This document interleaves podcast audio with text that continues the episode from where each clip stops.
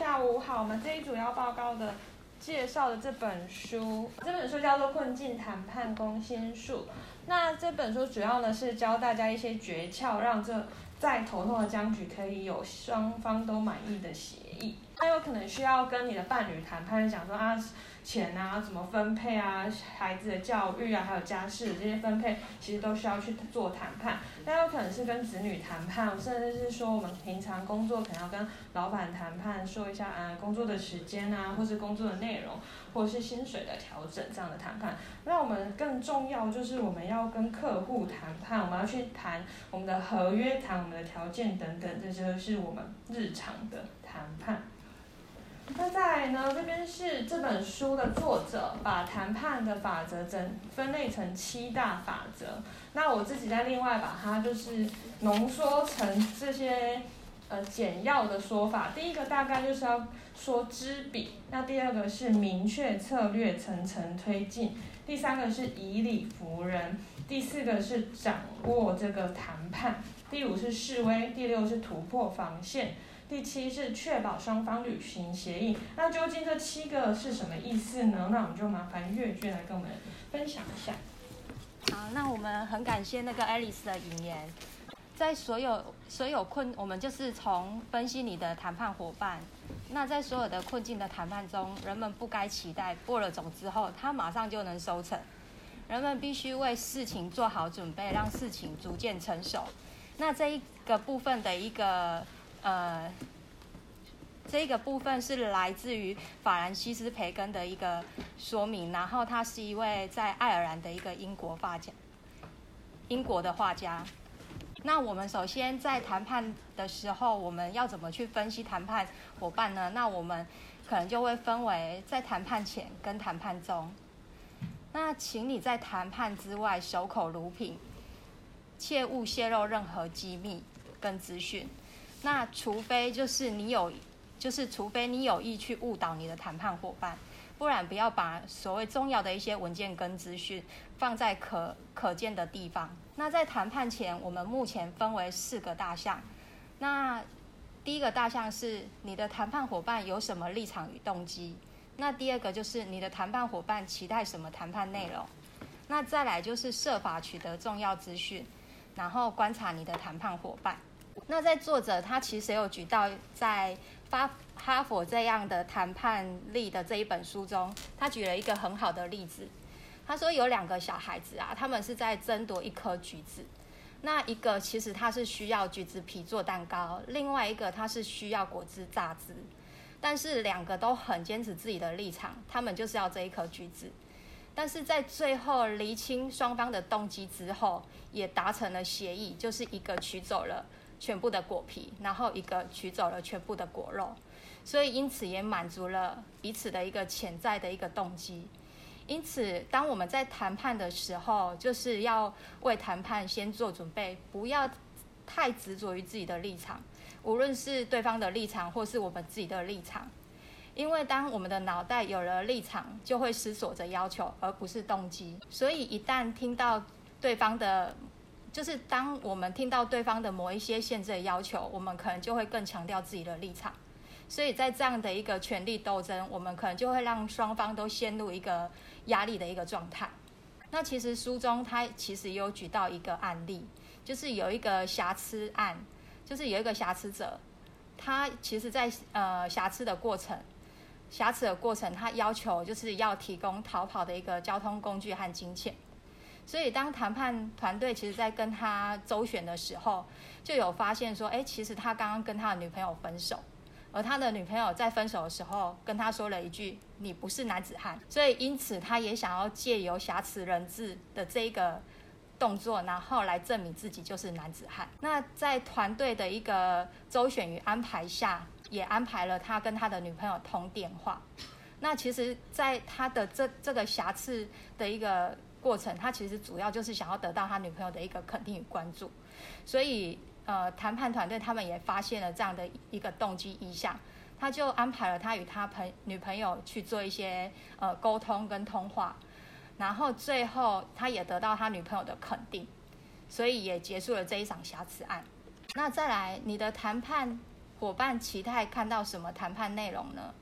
我们在周全的一个准备是十分重要的，所以在呃，我们必须提前准备一份就是想要谈判中提及的一个内容清单，然后我们也必须把它排成一个优先顺序，因为这些问题其实会反映到你的动机与谈判伙伴的一个动机。那再来第三个部分，我们就是要设法取得重要的资讯。那由于我们其实也不能完全相信谈判伙伴所提出来的一些内容，因此我们可能就必须透过其他的管道，然后去得到其他的资讯，然后再来融合我们所所要想要谈的一些内容。这一本书的训练课程中，他们有做了一个实验，就是他们有呃让学员去做一个互相练习的这一个实验。那再来就是他们实验的内容就是。当 A 他其实是一个老烟枪，他其实是很反对办公室禁烟的。可是 B 呢，他不是一个吸烟者，他坚持反对办公室抽烟的立场。所以 A 他就说，呃，他觉得，呃，在办公室抽烟可以让他很平静，而且可以专心的工作。可是 B 呢，他就认为说。呃，吸烟吸烟是一个危害健康的，而且还会因为二手烟导致他的那个专注专注力下降，影响到他对工作的乐趣。但是同时，他也说到，他其实不反对吸烟的人，可是，在前提之下，就是不可以去妨害到别人。那后续他们这个实验就会换 A 来陈述 B 的立场，然后再由 B 来确定说，哎，这个 A 的陈述到底是不是正确？但是其实，在实验过程中，很遗憾的，很遗憾，其实都没有办法很顺利的进行，因为我们因为谈判伙伴，我们总是可以让对方完整的一个陈述，但是我们其实没有办法确实的去倾听，所以当你在听对方陈述的时候，其实我们也要做到一个倾听。那最佳的一个谈判者在谈判伙伴说话的时候。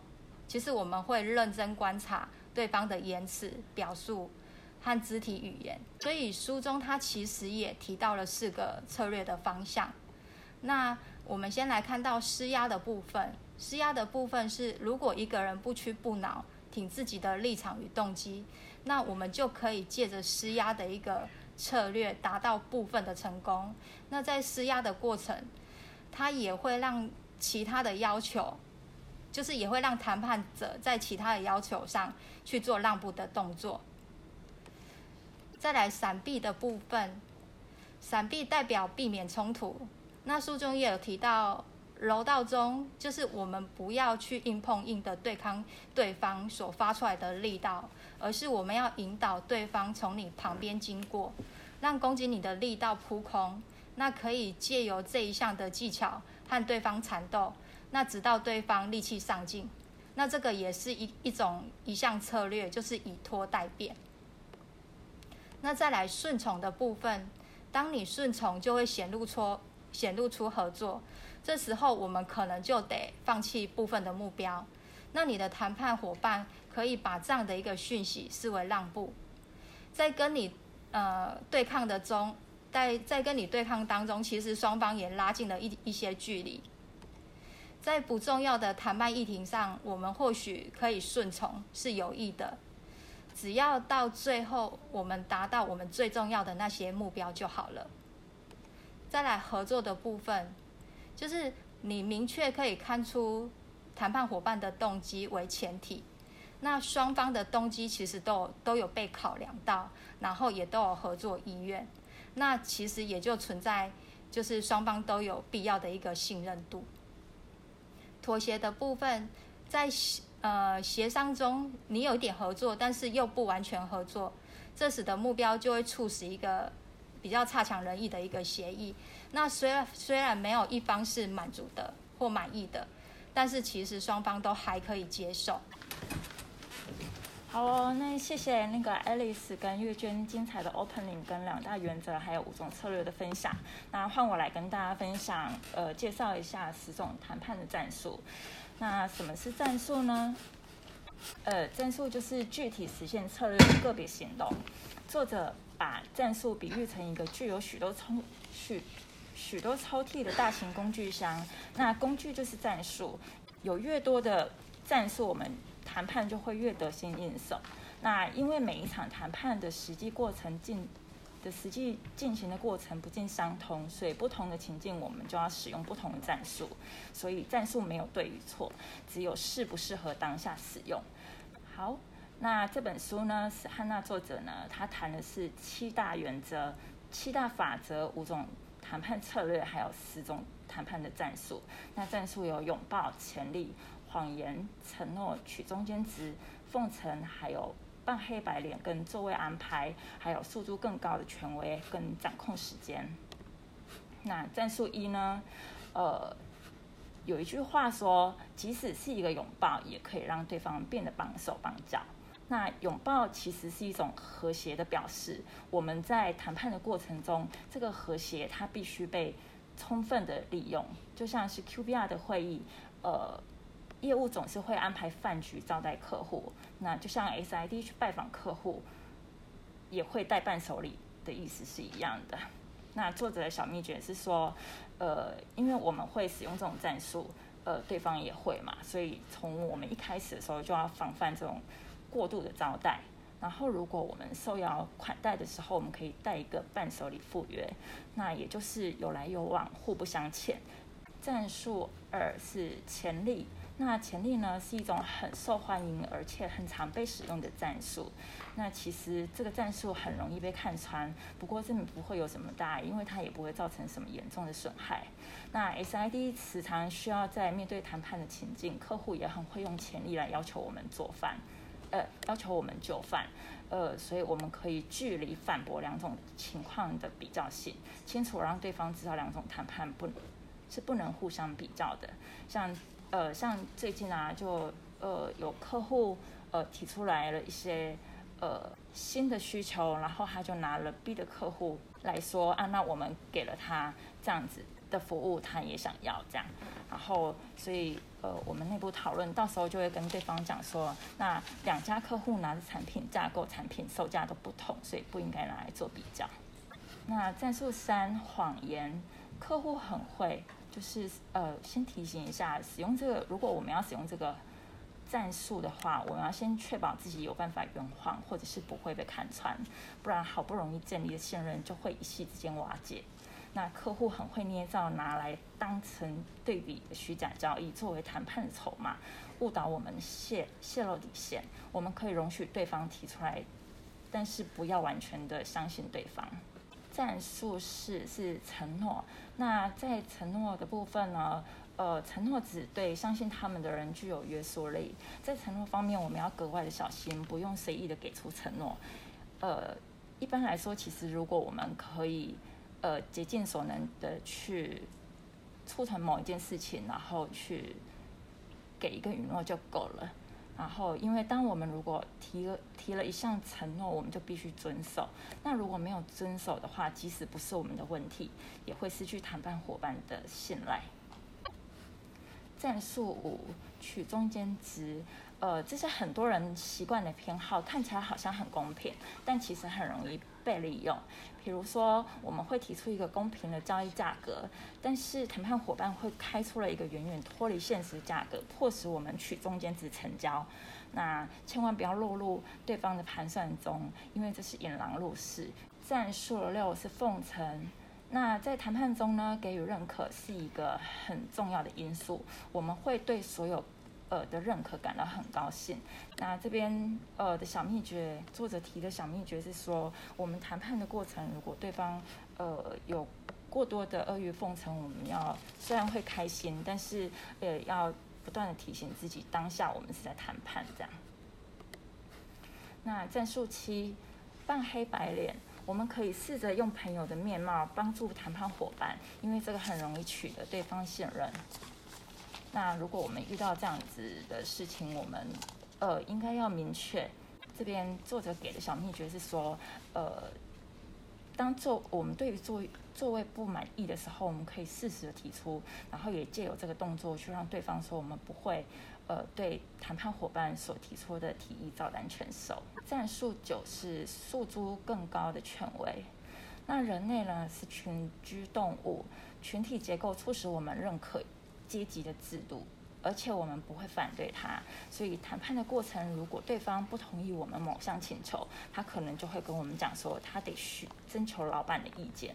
那遇到这样的情况，我们可以跟对方说，呃，那请容许我亲自跟你的老板谈这件事情，你觉得怎么样？那说了这句话，可能对方他就会退让。战术时掌控时间。嗯，莫扎特说过，就是在音乐中最重要的事情是节奏。那谈判其实也是一样，一个专业谈判者，他可能会试图把我们塞进他的时间规划中，借此取得他谈判的主导权。那谈判过程中，如果对方呃过分的离题了，我们可以针对性的把问题拉回主轴上。随着时间的经过，我们也可以呃借着要暂停会议休息啊，来限制谈判的时间，或者是。把时间延期。那作者这边的小秘诀是说，我们从一开始就要防范谈判伙伴在时间上所设的框架，然后要技巧性、具体的规定一一项主题要谈多久，然后时间要怎么分配比较有利。那主要是要取得那个主导权。那谈判中正确的论述包含哪一些呢？首先是我们可以呃让谈判伙伴畅所欲言。那让让对方先讲，我们就可以，呃，在他讲的过程可以分析对方的立场跟动机，然后由此看穿谈判伙伴的思考方式还有感受方式。这个时候，我们应该要把好胜心摆在一旁，专心的聆听对方的报告，然后也借由专心的聆听，呃，展现自己的认真、认真态度还有专业性。那作者这边有提到，我们要懂得区分。优点跟好处，那优点呢是普遍的适用，好处是属于个人。然后像呃众多的那个 汽水当中，为什么可乐它呃特别受欢迎？因为它有咖啡因可以提神，那咖啡因就是优点，那喝了之后可以提神，提神就是好处。比如 SID 在跟客户谈卖断协协议的时候，会。呃，提醒对方，因为大家都想都想赢嘛，然后我们就要不断的提醒对方说，呃，这个操作方案是呃为了是要双方节省成本，然后要创造共赢的成果，然后强调说这不是要谁输谁赢，也不是要两败俱伤。再来是说，我们呃第一个提出来的论述要是最强最有力的，那作者让我们把自己当成编剧，然后。规划谈判的进行，然后还要适，还让我们要安适度的安排暂停或休息来制造悬疑感。那我们需要多少论述呢？真正的雄辩在于只说出事实本身，所以三个论述就已经足够了。那但是我们一开始提出来的一定是要是最强最重要的，因为这个时候大家的专注程度是最高的，而且它有定效的呃定调的效果。所以，我们谈判的过程要保持冷静，然后，呃，要随时提醒自己，就是只想说自己想说的，想说话的时候再发言。困难的谈判是一种压力，所有被我们认为困难的谈判都会导致我们的压力值上升。那压力会带来负面的影响，像是会激动啊，注意力不集中啊，然后，但是它也会有正面的影响，像是它会激发我们工作能力、战斗欲，还有求胜心。那压力是可以促使我们提升工作能力一个很很好的助力，所以我们应该要把每一场谈判看成是危险重要的，这样子我们就可以凭借着提升的能力去应付一场谈判。那如果如果你是一个攻击型的人，当谈判伙伴发动攻击的时候，我们也会反击回去，那我们就会变成一部自动反应机。那发动反击严重的话，可能会引发怒骂，然后最后终止谈判，这不是我们想要的结果。然后我们要把自己转化成旁观者的角色，善用突击。那登上看台呢，其实是打破压力恶恶性循环的关关键步骤。我们可以冷静地站在制高点，评估整个情况，用客观的角度分析观察谈判，在哪一些地方呃不利于我们。好，那以上是我的分享，接下来交给琳达为大家分享法则五跟六。嗯，大家好，我是琳达。那接下来就由我为大家来分享法则五跟法则六的战略。那法则五呢，这边是这边有就是说展现你的权利，在你的谈判的时候，你要如何展现你的权利？那接下来在谈判中，我们来认清我们是否有掌够足够呃掌握足够的权利来谈判。那首先呢，第一个就是认清你自己的权利，那第二个呢就是展现你的权利，那第三个呢就是设法别让谈判破局。那在认清你自己的权利的时候，其实对于谈判来说，不平衡是一种莫大的危险，所以呢，我们要去认清我们的权利的关系是非常重要的。那在第二点展现权利的方面，就是说，其实，在谈判就是双方，那如果没有你，那当然谈判伙伴就没有胜利可言。那最后一个第三个呢，就是呃，设法不要让谈判破局，请你一直想着说，我这场谈判，我我就是想要谈判成功。所以呢，你为了要成功，你要想想自己要做一些什么。那所以呢，在这边的谈判秘诀呢，就是说，唯有在谈判双方处于平衡的诠释呃诠释一下，才有可能获知一个令人满意的协议。那接下来呢，呃，作者也有提到说，如果是当你遇到特别不好应付的人的时候，你是不是有觉得自己既软弱啊，又无能为力呢？那比如说，呃，我们遇到令人讨厌的人，或者是我们遇到骄，呃，骄傲自大的人，或者是我们看起来觉得他外表很强大，或者是我们觉得他是不理性。那在骄傲自大的人呢，你也同样问一下自己，说为什么你要把这种，你要把这种人分类成骄傲自大？因为骄傲自大呢，可能是一种过高的自我评价，或者是。基于过低的自我价值感的保护机制。那团体呢？因为团体为什么你在谈判的时候你会觉得比较困难？因为呢，团体呢，就是你要在谈判中需要应付许多的人。那团体，但是团团体是由两个人以上所组成。那这边呢，有对团团体做了一些介绍。那跟在跟不好，在跟团体。呃，谈判的时候，我们要先认清每个人的地位，比如说在座位的安排，在发言的比例，在眼神的接触。其实发言的比例是许多提示者之一，可是不一定是最重要的。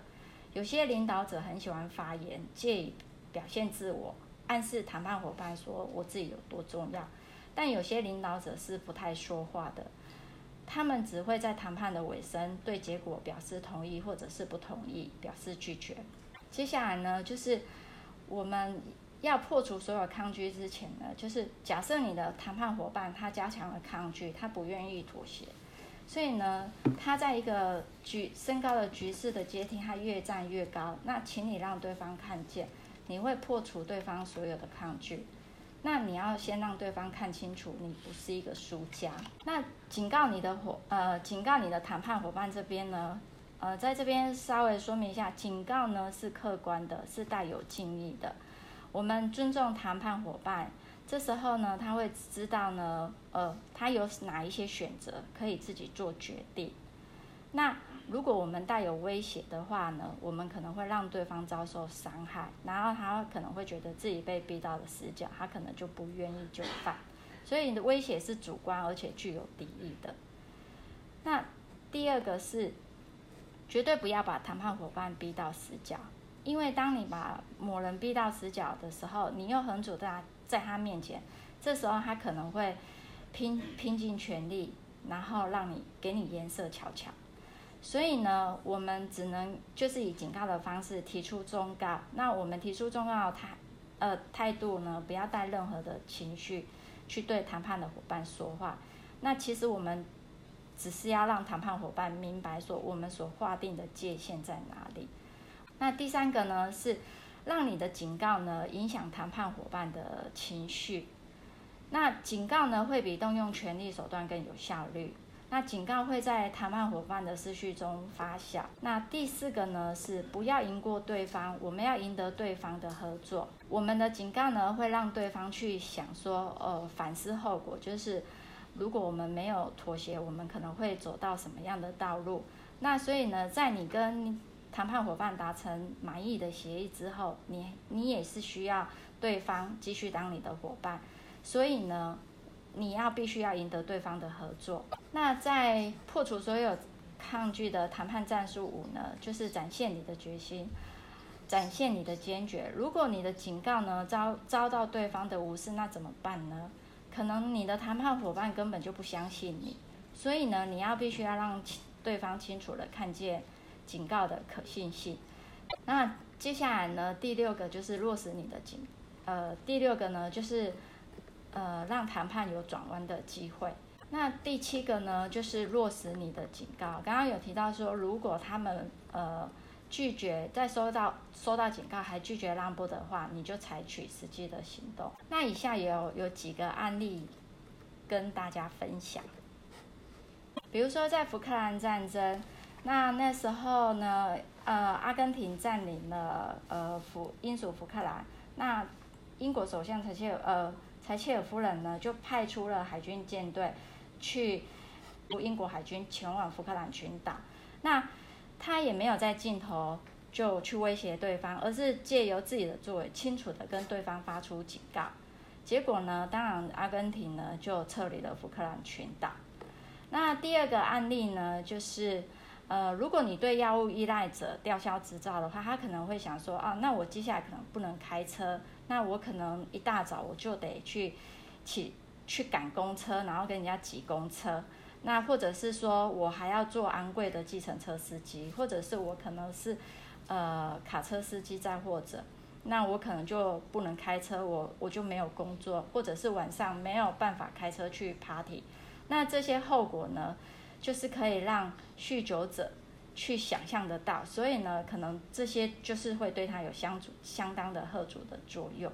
呃，可能在临检的时候，那警察呢会尽量就是，比如说有一家有一个父亲开车带全家人出游，那警察在临检的时候呢，他可能为了保全这个父亲的颜颜面，他就会在家人视线外进行开罚，那绝大多。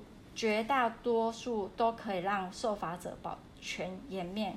那当一家之主回到家人的身边的时候，他可能会说：“啊，刚刚只是一个警察盘查的问话，没有什么。”所以呢，借由这种简单的对话策略，既不会制造麻烦，也不会引发抗拒。